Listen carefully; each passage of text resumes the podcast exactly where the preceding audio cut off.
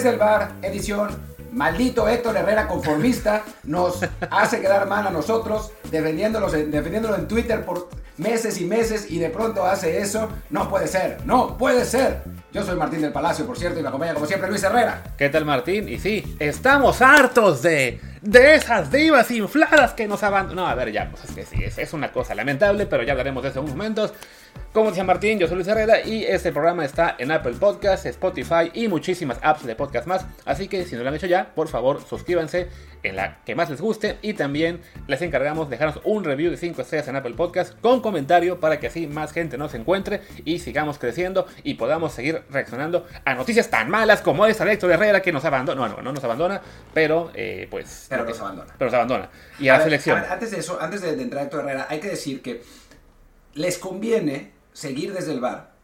Porque nosotros damos la información antes de que aparezca, ¿no? Eh, si recuerdan, entrevistamos a, Carlos Aviña, el, director deportivo del, Cercle Bruges de, Bélgica, que nos hablaba sospechosamente bien de un jugador mexicano llamado Dagoberto Espinosa, que de pronto, mágicamente, tres semanas después, no, tres semanas después, cuatro días una después, semana una semana después, se fue al Cercle Bruges. Por ahora, hablé con Carlos hace rato, eh, me dice que está yendo, va a entrenar, que es una, es algo que lo dejó le, permitió Santiago Baños el América para que, porque puede, puede ser beneficioso para todos, ¿no? O sea, para él, porque es otro, otro tipo de juego, para el América obviamente, y para el Cercle Bruce porque lo pueden ver de cerca y lo pueden intentar contratar después. O sea, no es que se vaya definitivamente, va a ir a entrenar un mes, pero pero ya es una buena noticia, ¿no? Así, así que si quieren saber, porque además en esa entrevista que fue la semana pasada, justo hace una semana, el miércoles pasado, este, Santiago, no, Santiago no, eh, Carlos Viña nos mencionó a cuatro jugadores que le gustan. Así que si quieren saber cuáles son los otros tres, pues tienen que escuchar ese episodio que es el 330, la entrevista con Carlos Aviña,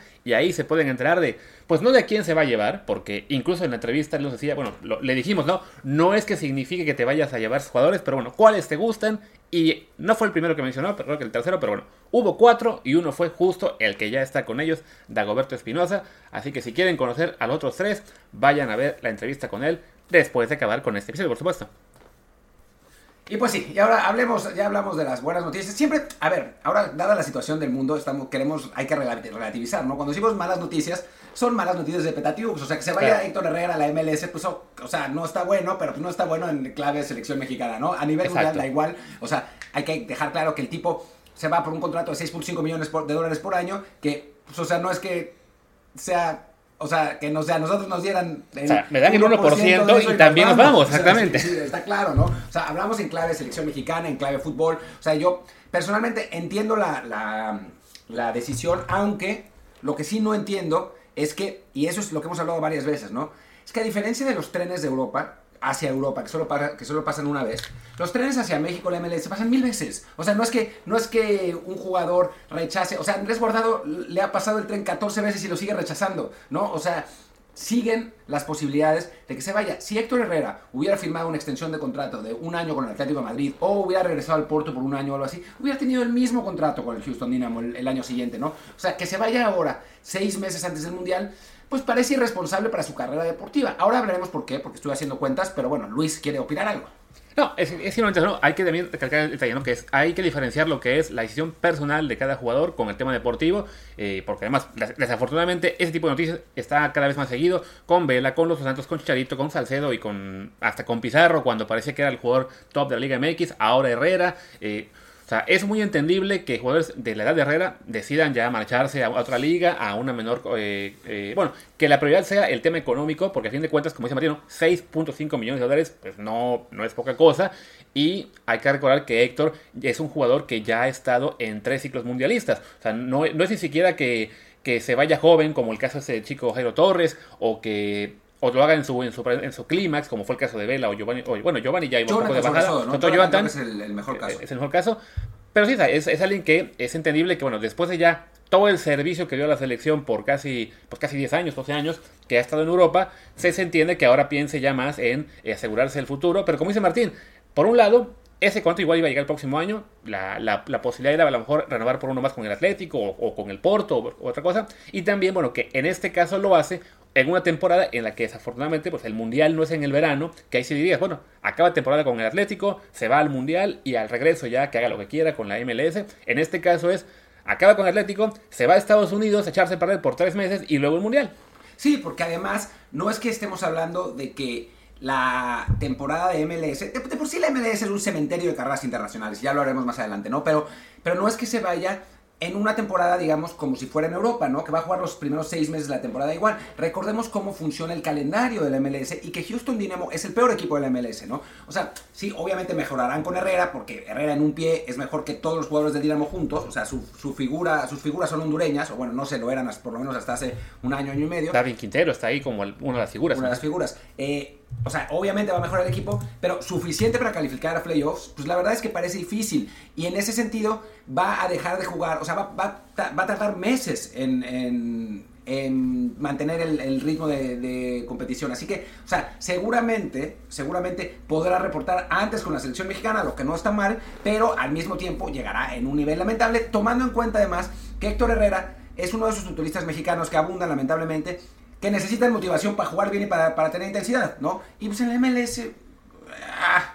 Sí, no, hablamos ya, esto lo comenté, el, día que salió el rumor de, de esta incorporación, les recordaba, bueno, que ni siquiera es que se vaya un equipo eh, como son a lo mejor estos Toronto, eh, eh, Atlanta, el, el que se arman más o menos bien dentro del límite salarial. El Houston Dynamo fue el peor de su conferencia el año pasado, o sea, 25 de 26 en la, en la MLS el, temporada pasada, y su plantel lo mira uno y es realmente lamentable. O sea, lo, tan, tan, simple como que los jugadores franquicia que tiene en este momento el, el Houston Dynamo son el paraguayo Sebastián Ferreira, que estuvo en el Morelia un par de años en la Liga MX y luego se regresó a Paraguay que nunca ha jugado en su selección mayor, y un jugador de Zimbabue, un central, que se llama Tinesh Hadebe, o algo así.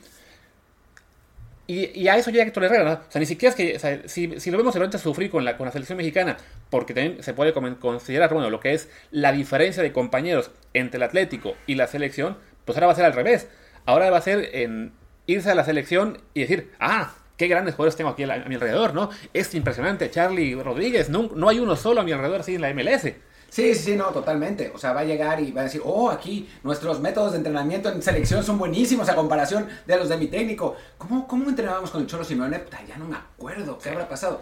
Pero bueno, por otro lado, y creo que, es algo que hay, que hay que mencionar, o sea, ayer veía a Hércules Gómez, eh, amigo, amigo personal de los dos y, que ha estado aquí en Desde el Bar muchas veces y otras veces no ha estado porque eh, no, no ha tenido tiempo de atendernos. Pero no, no, fuera de broma. Eh, exacto, exacto, literalmente.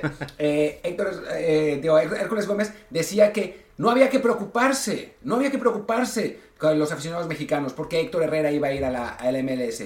Que todo estaba bien, que la, la por ahí está, aquí está. tiene 32, no ha jugado regularmente por 3 años y ahora va a, ser, va a estar pagado, jugar y, va y que se calle Twitter, ¿no? Cuando en realidad en realidad, la MLS es un desastre para las carreras internacionales. Es prácticamente la peor decisión deportiva que puede tomar un jugador. O sea, por algo, por algo, los seleccionados gringos y canadienses e incluso los seleccionados juveniles se van. Se van corriendo de ahí porque el nivel es francamente lamentable. O sea, los equipos que vemos en la Conca Champions que pierden siempre son los mejores. O sea, quedan otros, otros 85, porque además son miles de equipos en la MLS, que son mucho peores, ¿no? Entonces, ese, esa decisión de Héctor Herrera es completamente contraria a lo que dice Hércules. O sea, sí, va, le, van a pagar, sí va a jugar, porque si no juega en Houston mejor que no lo llamen, obviamente, pero el nivel que se va a enfrentar es pues patético. Claro, porque es eso, ¿no? Así de repente vemos a Conca Champions y vemos a los 3, 4 mejores de la MLS y, que le pueden competir a los de la Liga MX y pensamos, ah, sí, ya casi nos alcanzan, esas cosas de nada. No, es, simplemente, pues en una liga con tantos equipos y que en algunos casos tienen dinero, sí, para hacer buenas contrataciones, es normal que haya equipos competitivos. El problema es el enfrentarte... Eh, el semana a semana a equipos que están muy por debajo de ese nivel. Y lo vemos también, es como cuando, cuando la gente dice, no, pero ¿para qué te vas al Getafe o al Granada? O bueno, porque te vas a meter en la Liga Española todas las semanas a equipos buenos, aunque no sean el Madrid y el Barcelona. O sea, igual enfrentarte de repente a un Osasuna, a un este. ¿Qué te gusta?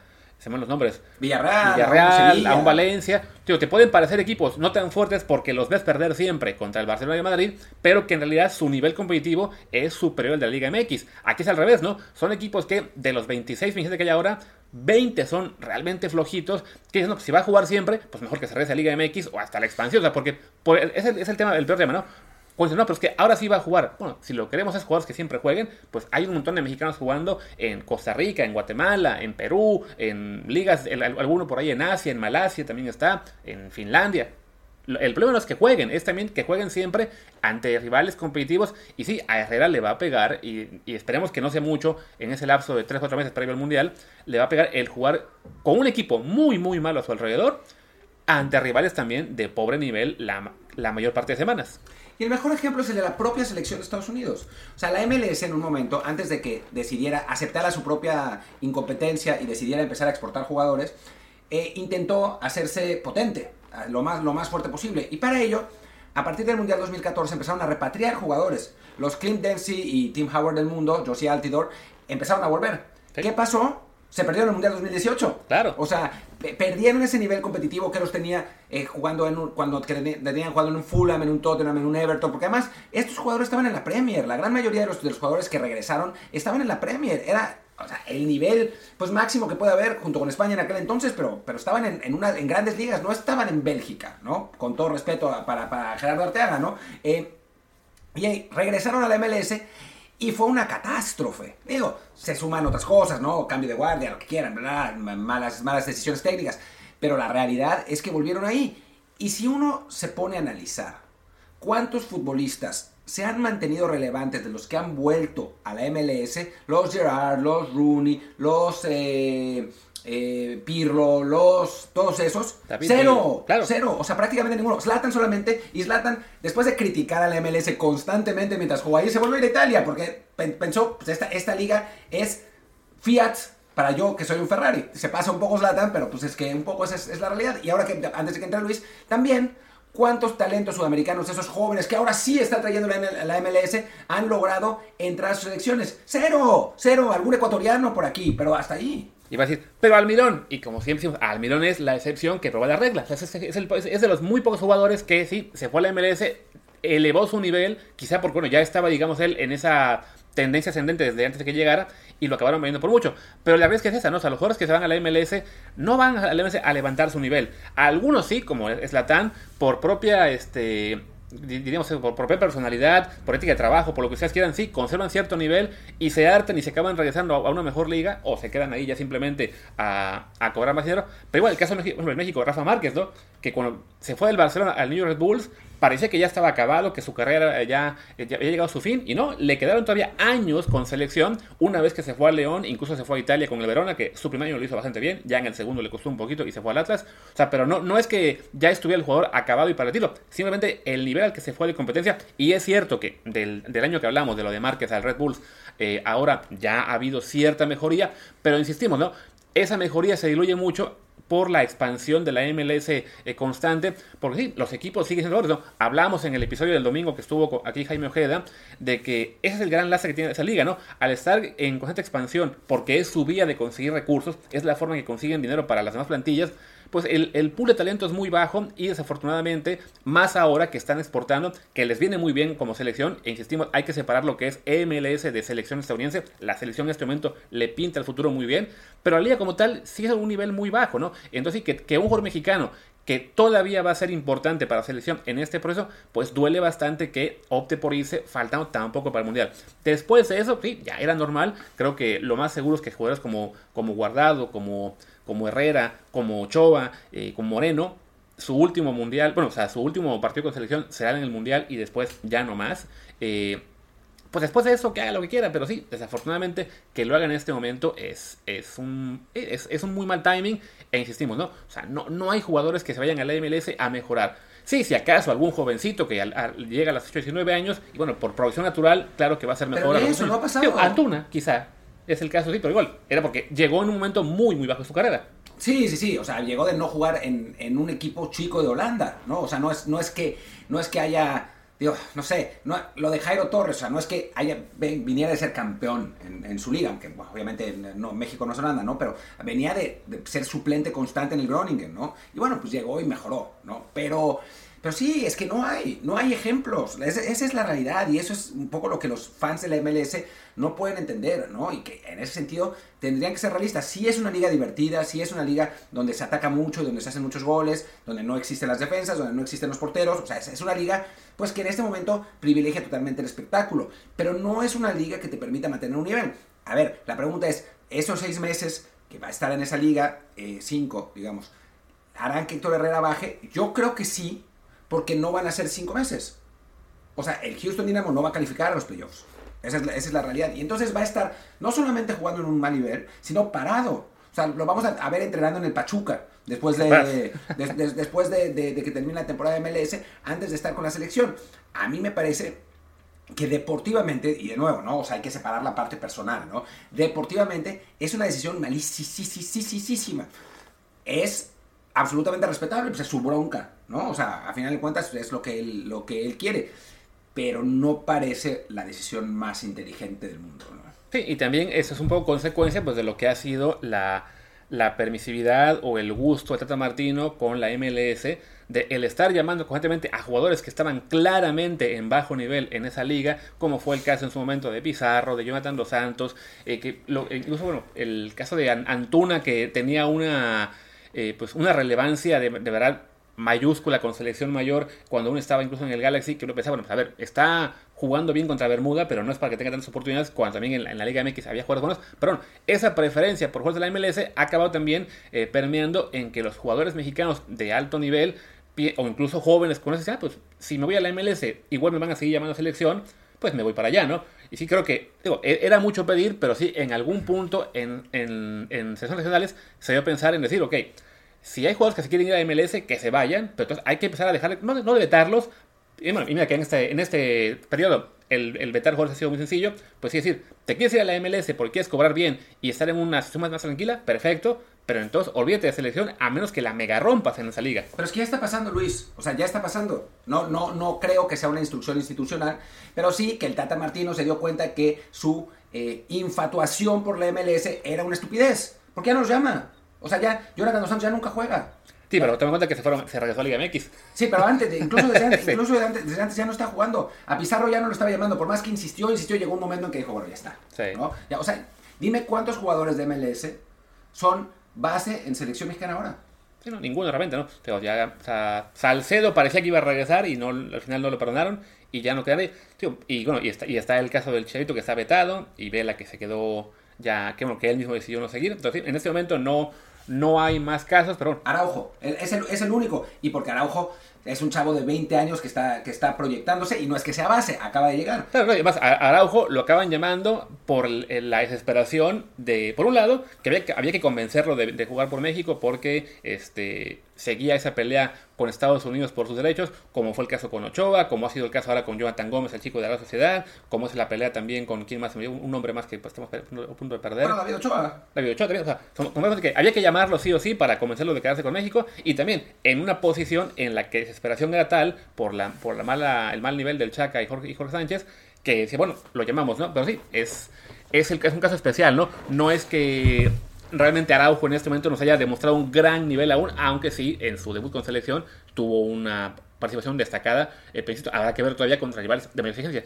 Y con suerte Araujo se va a Europa. O sea, ya sé que no está en una de las grandes agencias eh, internacionales, eh, que son todas gringas, no va a ser más complicado porque los dueños gringos no se lo van a querer llevar porque no está jugando para Estados Unidos, pero es posible que se vaya porque, porque tiene talento, ojalá, ojalá eso suceda, pero bueno, acuérdate que en un momento el Tata Martino insistía, insistía, insistía con Efraín Álvarez y ya tampoco lo está llevando, eh, o sea, a final de cuentas, creo que hasta el Tata Martino, que en general ha sido totalmente incapaz de cambiar de opinión, hasta el Tata Martino ya cambió de opinión con los jugadores del MLS. O sea, ya ni en México está pasando eso. En Estados Unidos tampoco. En Canadá, pues sí, porque no les queda de otra. Pero las grandes estrellas, los grandes referentes de ese equipo están en Europa. La MLS es el cementerio de las carreras internacionales de los jugadores. Y es la realidad. Quizás dentro de tres o cuatro años mejore. Y cambie la cosa. Y bueno, sí, eh, nos alcancen y lo que quieran. No que hoy en día, hoy en día, deportivamente irse a la MLS es pues esencialmente enterrar tu carrera en selección. Sí, y, insisto, es, muy desafortunado que se haga esto cuando aún queda el tiempo para el Mundial, ¿no? Digo, ya, después del Mundial, pues si los jugadores veteranos que se quieran ir o que estén ya decididos a, no jugar con selección, pues bien, se, vale, ¿no? Fue el caso de Vela, que se fue muy temprano, pero bueno, él, de él ya sabíamos que no quería jugar eh, con selección mexicana. Eh, Chicharito creo que se arrepiente de, haberlo hecho porque ahora eh, hay más razón para no llamarlo. O sea, creo que si él se quedaba en Europa y, recuperaba el nivel como está jugando ahora, que insisto, también es en parte porque juega en la MLS sin tanta, sin tanta digamos, este competencia. Pero bueno, si estuviera jugando al nivel que está jugando ahora en el Sevilla o incluso en un equipo mediano de España, habría mucho menos existencia a llamarlo nuevo. Claro, como está en la MLS, también mucha gente justifica, ah, pues que está en la MLS, no tiene caso llamarlo, ¿no? Sí, no, sí. A ver, si, si Chicharito hubiera metido, el año pasado metió 17 en la MLS, ¿no? Eh, si hubiera metido 10 en España, sería el mejor, hubiera sido el mejor delantero mexicano, el mejor goleador mexicano de la temporada pasada por mucho. Sabemos lo de Raúl y todo, pero bueno, esta temporada Raúl creo que lleva cuatro, o sea, tampoco es que, que lleve muchísimo. El Chucky lleva siete, o sea, no hay, no hay grandes goleadores mexicanos. El Chicharito con eso diría, es el mejor goleador mexicano en Europa, está siendo titular todos los partidos, pues tiene argumentos para ir. Ahora, mete goles a montones, porque pues, cada vez que juega nota, pero el argumento, y es un argumento, además, es realista, ¿no? Es, pero se está enfrentando a los defensas y a los porteros del MLS donde anota hasta el Cubo Torres. Y pues sí, sí es cierto, ¿no? O sea, esa es, la realidad. Digo, obviamente el Cubo no anotó tan constantemente ni tanto como el Chicharito, pero es verdad que no es particularmente complicado dentro de una, eh, dentro del esquema internacional llegar al MLS y hacer 850 goles. Lo hizo, lo hizo también Zlatan, lo hizo también Carlos Vela, o sea, lo están haciendo varios jugadores de gran nivel europeo como el que tuvo Chicharito en su momento, ¿no? Así es.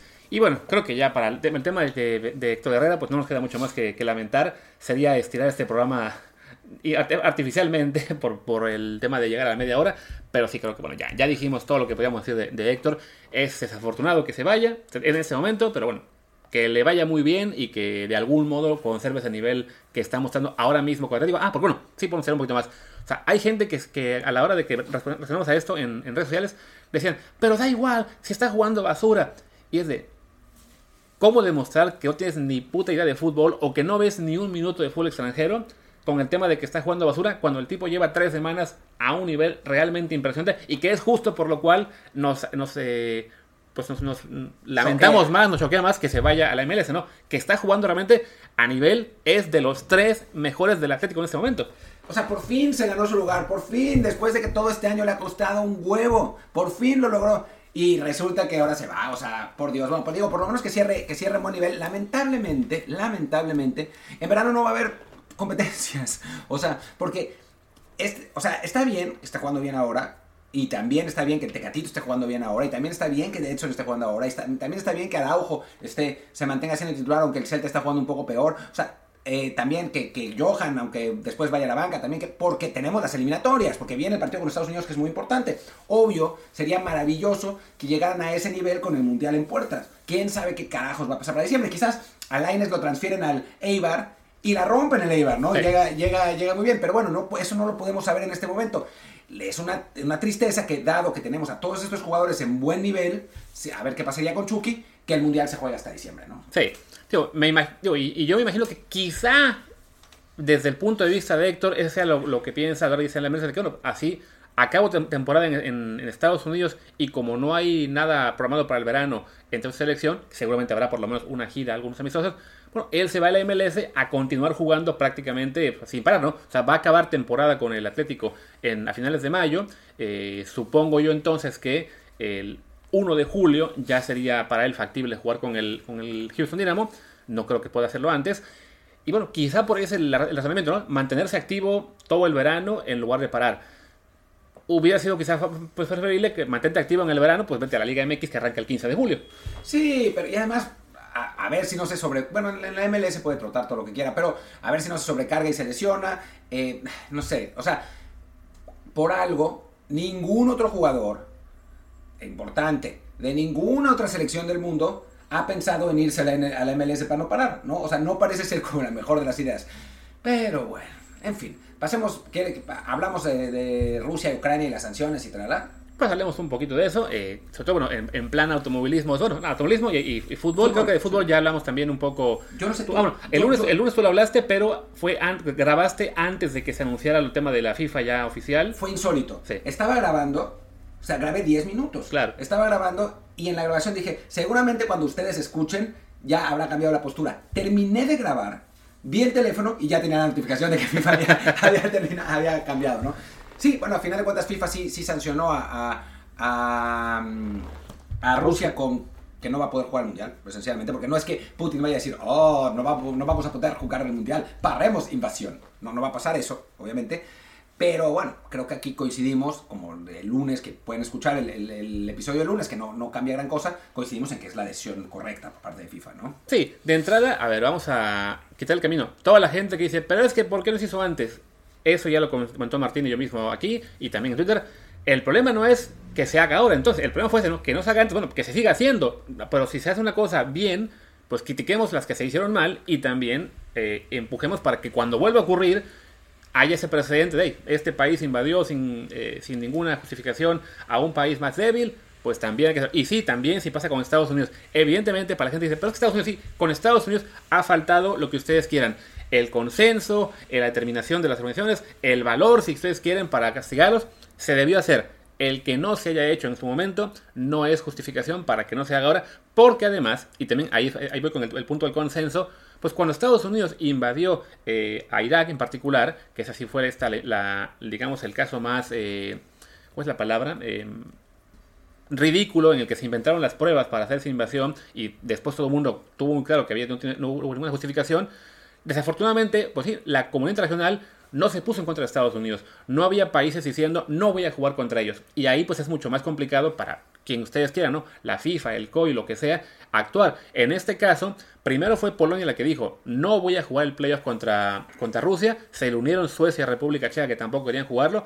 Y cuando, la, y cuando la FIFA dijo, bueno, van a jugar contra la Unión de Fútbol de Rusia, Hubo más equipos, Alemania, Chile, creo que Inglaterra y varios más, que dijeron, no jugaremos contra eso. Entonces, la FIFA se enfrentaba a un escenario en el cual el Mundial lo iban a acabar jugando Rusia, China, Argentina, quizá México y tres más. Sí, no, México parece que sí, porque ahora en la, en la Carta de las Naciones Unidas condenando la invasión, eh, sorprendentemente, entre comillas, no apareció, no, no apareció nuestro país eh, defensor de la democracia. Y eso que aquí no somos para nada derechairos, pero bueno, en fin. Eh, el caso es que que sí, o sea, y creo que, a ver, otra de las, de las, de las argumentaciones ridículas es que, ¿por qué ustedes, o sea, refiriéndose a nosotros y a otros, no criticaron la invasión de Estados Unidos a Irak? A ver, primero no existía Twitter, güey, o sea, no puedes, no puedes ir a buscar nuestros tweets pasados para ver que no la criticamos.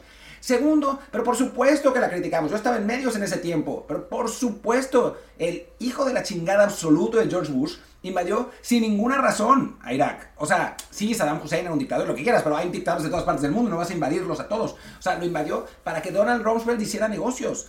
Y ojalá, ojalá hubiera habido sanciones en ese momento. Pero el mundo estaba completamente zombificado por los gringos. Bueno, lo estaba, pero, pero lo estaba en, en, aquel entonces. Y se unieron países como Inglaterra, como España, como Alemania, etc. En esa guerra absurda que solo sirvió para que algunos contratistas hicieran dinero. Y esa es la realidad. Y para joder a un pueblo entero que eso haya sucedido entonces no para nada justifica que no se pongan sanciones a lo que está sucediendo ahora. O sea, es que eso es, es, o sea, es muy posible decir, como decía Luis, como ya dije yo, como hemos dicho en varios espacios, es muy posible decir, no mames. Tendrían que haber puesto sanciones en ese momento y decir, tienen que poner sanciones hoy. Claro, o sea, a fin de cuentas, o sea, una de las, digamos, de las grandes diferencias que hay ahora, no solo es que hay que Twitter, o sea, ahora digamos que el mundo está mucho mejor conectado, mucho mejor comunicado, la información nos llega de, de, formas mucho más este, abiertas a todos. Por ejemplo, ahora mismo eh, hay gente en Ucrania y en Rusia, sobre todo muchos rusos, eh, no, no eh, en Instagram, enviando historias, eh, publicando su a la guerra, cosas que antes no podías. O sea, antes simplemente no, no tenías forma de saber realmente qué estaba pasando en cada país. Porque era decir que como ahora, ¿no? Te cortan, el, te tiran la antena de televisión y ya no hay forma de comunicar al resto del mundo qué pasa, ¿no? Ahora la información es mucho mayor y sí, es mucho más, este, digamos, sencillo, si te pones a buscar fuentes confiables, encontrar cierta, eh, eh, cierto consenso en cuanto a lo que está bien o lo que está mal. En aquella época Estados Unidos, pues sí, como decía Martín, zombificó al mundo de que, ah, sí, somos los paladines de la democracia y la, y la virtud, y nadie se atrevió a decir nada. Hasta después que fue mucho más obvio lo que Martín decía, ¿no? Que, que todo fue una, un invento para justificar eh, cuentos de armas. Bueno, ahora es mucho más claro que hay una agresión de Rusia a un país eh, eh, vecino y además, pues con que no tiene forma de defenderse, digamos, de, tú a tú. Entonces es normal que la comunidad regional esté rechazando esto y por lo mismo haya, haya sanciones tan, tan obvias, no solo en temas deportivos, sino económicos y lo que ustedes quieran, ¿no?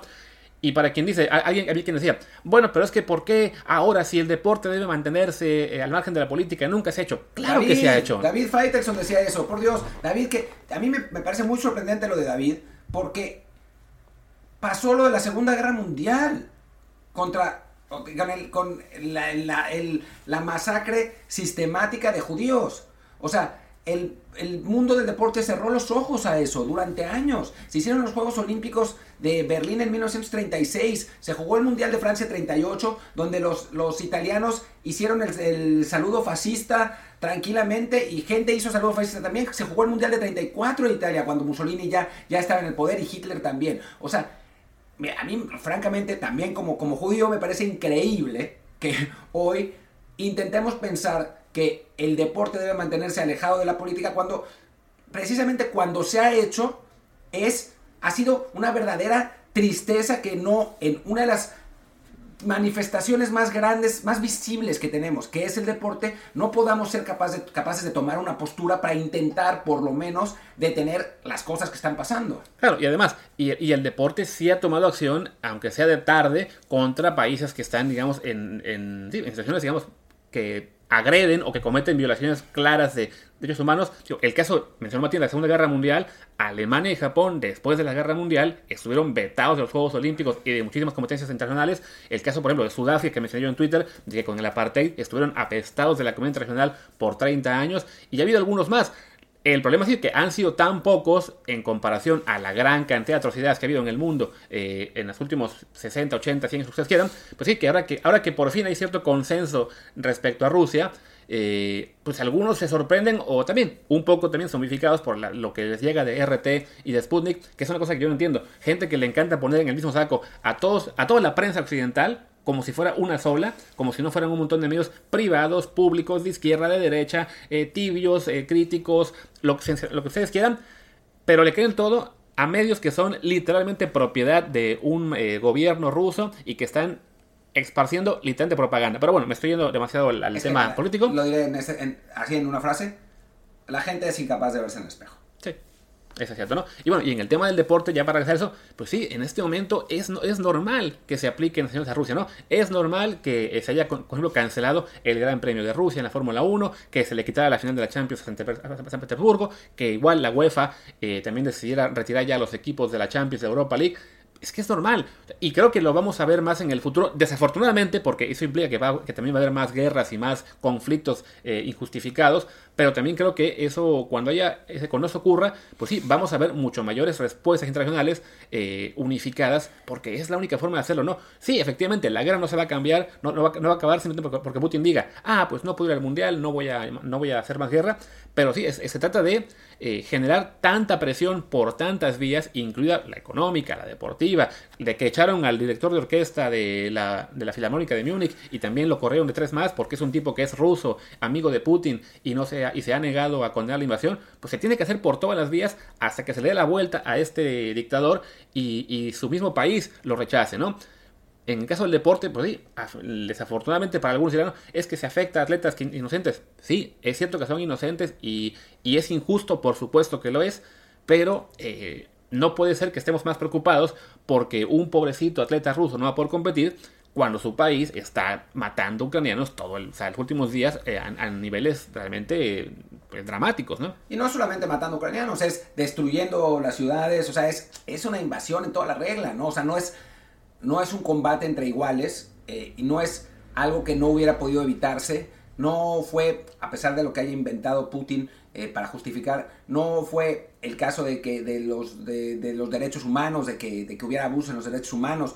Eh, no fue que fuera en retribución a unos atentados como sucedió con la invasión a Afganistán, que digo, sin ser maravillosa, fue mucho más justificada por Estados Unidos que la de Irak. O sea, no fue nada más, no fue nada de eso, fue porque esencialmente se le ocurrió. ¿no? Más allá de, de, digo, por razones geopolíticas, lo que quieras, hay, hay razones geopolíticas para ello que explican la situación, no la justifican, pero la, la explican, ¿no? Pero a final de cuentas es una decisión unilateral, violentísima, que, perdón, pero merece ser castigada de algún modo, ¿no? Dentro de lo que, dentro de lo que cabe. Sabemos que eh, la OTAN no va a entrar en el conflicto directamente porque significaría una guerra nuclear y adiós mundo y pues que, o sea, no tiene mucho sentido, eh, pero, pero sí, dentro de la medida de lo posible, pues aplicar esas sanciones para presionar. Y sí, se ha notado, digo ya para no entrar mucho demasiado en política, que digo ya cada vez hay más voces dentro de Rusia, incluso los oligarcas, influencers rusos que normalmente no se hubieran atrevido a abrir la boca, eh, gente adentro, manifestaciones en, propio Moscú y San Petersburgo, de gente que se está quejando, de rusos que se están quejando contra la guerra, porque los rusos mismos no quieren la guerra. Es Putin y sus ancianos del- de, su gabinete. Sí, y que ese es el punto de tipo de sanciones. O sea, el punto es generar tal malestar en su propia comunidad que tarde o temprano se le acabe volteando. Por supuesto que cuando hablamos de un dictador como Putin es mucho más complicado y por eso se debe afectar prácticamente a todos los sectores. ¿no? O sea, hablamos de atletas, de artistas, de los, empresarios, de la población general que está ya padeciendo efectos de que se le cayó el rublo y de que tienen ahora más complicado acceder a tecnología, a, a los pagos. Vi que Apple Pay ya también canceló todo en Rusia, eh, que no les van a llegar tenis de Nike todo ese tipo de cosas es con un solo propósito, que es incrementar la presión sobre Putin para que acabe la guerra. Entonces, se trata de eso. Que puede ser injusto para atletas rusos, sí, lo es para ellos, pero es la, la- es la vía por la cual el deporte puede poner su bonito arena para que esto se acabe. Y yo también que hablamos, de- ya que dije que esto se acabe, pues también podemos acabar el episodio, que por ahora vamos a seguir repitiéndonos en este tema del cual además No vale la pena. no vale la pena. Eh, y pues nada, ya mañana regresaremos o pasado con otro episodio, con un matutino. Eh, esperemos ahora sí por fin podemos dar pues solo de deporte, que es lo que quisiéramos, pero nos tocó. Mm, Este no podcast desafortunadamente nos tocó en una era en la que pandemia, guerra y 20.000 cosas más, pues no hay manera de que nos limitemos únicamente al deporte. No, increíble, francamente. Arrancamos el, el podcast y, y- O sea, porque lo arrancamos literalmente como, ¿qué será? Dos semanas antes de la pandemia. Algo así. y nos ha tocado de todo. Quizás lo que tendríamos que hacer es acabar con el podcast y así ya, ya, ya eh, quitaríamos la malaria. Pero no, sinceramente, por más que Estamos nuestro- alados. nuestro podcast ha sido influyente, sin duda, en, dentro de su ámbito, no creo que, que, eh, Putin nos escuche desde, desde el Kremlin. Así que bueno, pues ni modo. Acabemos con esto. Yo soy Martín del Palacio. Mi Twitter es arroba martín de ELP. Yo soy Luis Herrera, el mío es arroba Luis RHA, el del programa es arroba desde el bar POD, desde el bar pod, pues gracias y hasta mañana creo. Gracias.